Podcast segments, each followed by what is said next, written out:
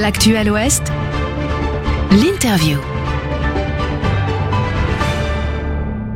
Bonjour, bienvenue sur Sun dans notre interview mensuelle qui décrypte les tendances, présente les transitions et les innovations d'aujourd'hui pour mieux comprendre et construire le monde de demain pour un monde plus durable. La nature, telle qu'on la connaît aujourd'hui, représente en réalité des milliards d'années d'évolution. Près de 3,8 milliards d'années au cours desquelles le vivant a innové et innove encore. La nature forme aujourd'hui un gisement de solutions intelligentes pour s'adapter aux contraintes de son environnement. Alors comment l'homme peut s'en saisir et s'en inspirer pour répondre aux défis écologiques, sociaux et sociétaux de demain?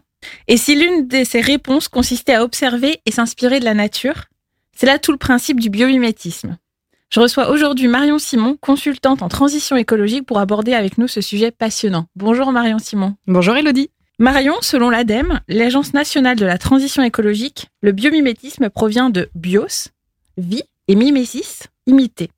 C'est une stratégie d'innovation qui consiste à s'inspirer des organismes et des processus du vivant pour faire évoluer les technologies, les organisations, l'économie et la société vers plus de sobriété, d'efficience et de durabilité.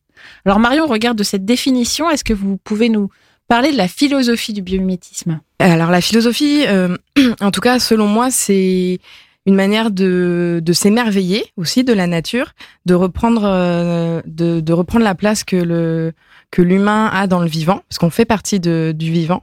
Et donc c'est l'art de euh, s'inspirer euh, et de collaborer avec la nature pour inventer de manière durable et soutenable des innovations qui vont essayer de répondre aux enjeux dont vous avez parlé.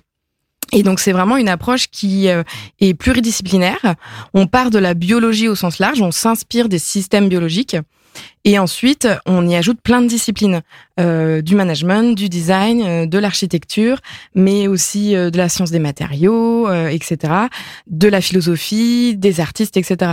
Et par exemple, moi, je me suis formée au biomimétisme il y a à peu près deux ans. Je suis pas écologue, je suis pas biologiste, et pour autant j'arrive à l'intégrer dans euh, les méthodologies euh, pour accompagner les entreprises à, à, innover de manière plus durable.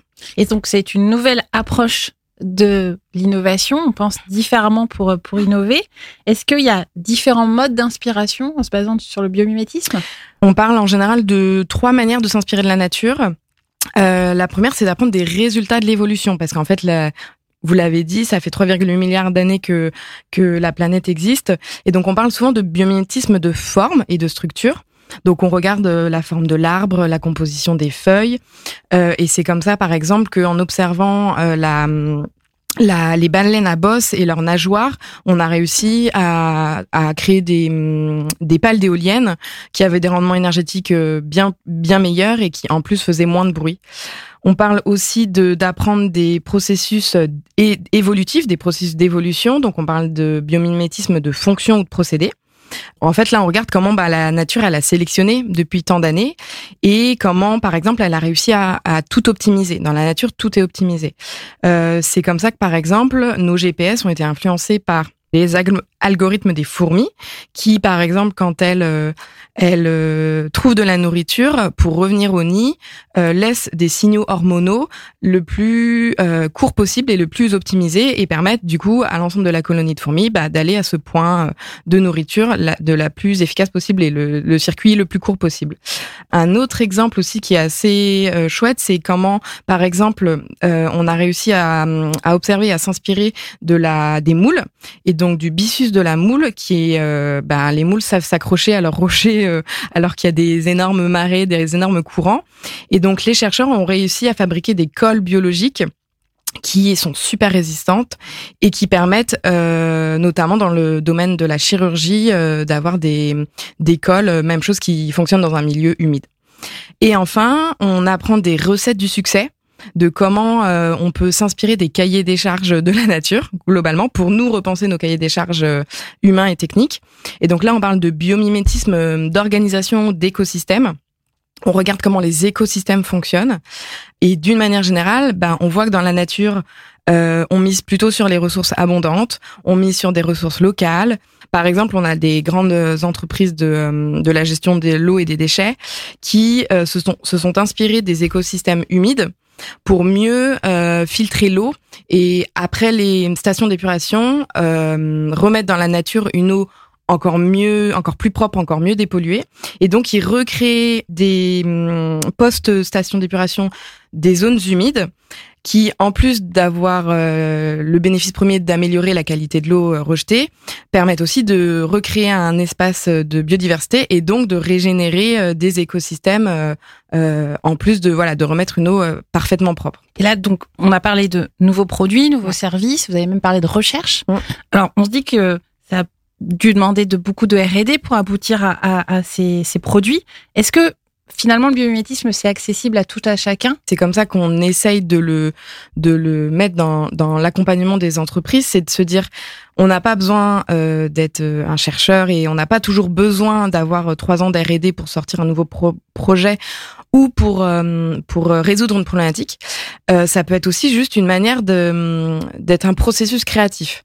Et donc pour ça, il y a des méthodologies euh, assez simples en fait, qui en partant par exemple donc d'une problématique euh, lambda, euh, je vais reprendre un exemple que euh, j'avais fait avec des étudiants. Donc mhm. pour le coup, en plus c'était des étudiants en école de commerce, donc pas du tout des scientifiques.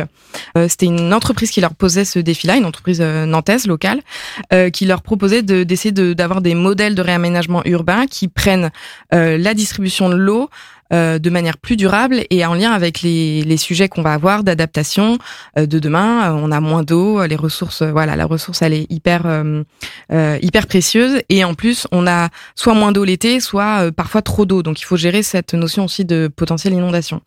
Et donc à partir de cette problématique-là, les étudiants ils ont exploré le contexte, bien compris voilà à quoi ça, quels étaient les enjeux derrière, et ensuite on a traduit cette problématique en fonction technique, c'est-à-dire en verbe d'action. On est sur la gestion de flux, on est sur de l'optimisation, du stockage, etc. On le traduit ensuite en fonction biologique, vu qu'on veut aller voir ce qui se passe dans la nature.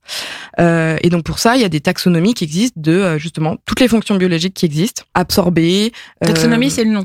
Ouais, la taxonomie, c'est la manière de catégoriser en fait toutes ces fonctions biologiques. Et ensuite, quand on a fait ce transfert, cette transposition de ce qui se passe dans la nature, on va sur un site qui s'appelle asknature.org, qui est génial parce que ce sont plein de scientifiques qui ont justement décrit euh, plein de stratégies du vivant, plein d'espèces qui ont des super stratégies. Parce que là, du coup, on va s'inspirer. On regarde et on essaye de, dans son cerveau, il faut changer un peu de posture parce que parfois, c'est, ça va être pas parfaitement ce qu'on recherche, mais il faut trouver de la symbolique, il faut trouver de la métaphore, il faut voir comment, justement, à partir de notre problématique très concrète, très technique, très euh, euh, humaine, on voit comment dans la nature ça se passe. Et donc là, on fait ce transfert et ensuite, bah, on fait des choix.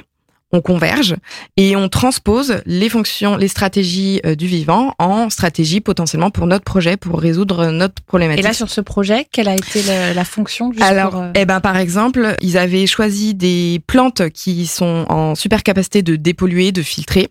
Ils avaient choisi euh, la forme de l'ananas qui est en forme d'entonnoir et qui naturellement récupère l'eau euh, quand il pleut. Et ils s'étaient inspirés également des fanons des baleines à bosse. Donc les, c'est pas leurs dents justement, c'est des sortes de filtres. Euh, donc ils s'étaient inspirés de ces, de ces trois, trois stratégies du vivant. Une dernière chose qui est hyper importante à faire, et c'est pour ça que le biomimétisme se fait dans une manière d'innover euh, la plus durable, la plus éco-conçue possible, c'est qu'on pose un cadre qui est les principes du vivant.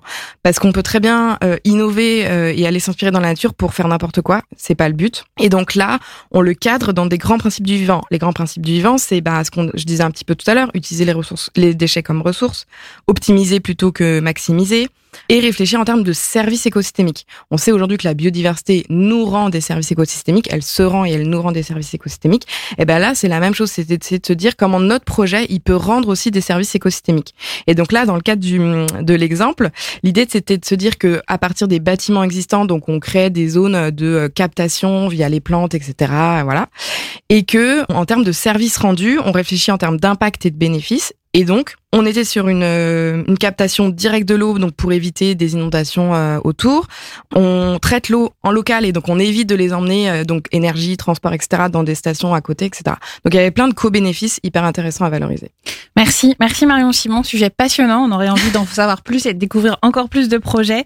Je rappelle que vous êtes consultante en transition écologique. Merci d'avoir accepté notre invitation. Belle journée à tous et à bientôt. Merci. Pour réécouter, partager, vous abonner à nos programmes, rendez-vous sur les plateformes de Sun.